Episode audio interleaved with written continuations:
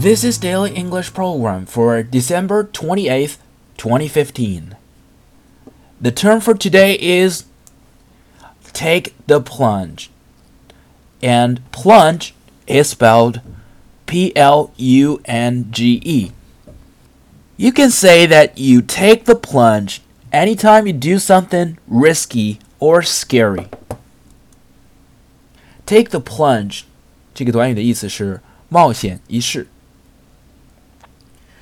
If you want to swim, you have to take the plunge once. 如果想学会游泳，你就必须跳进泳池尝试一次。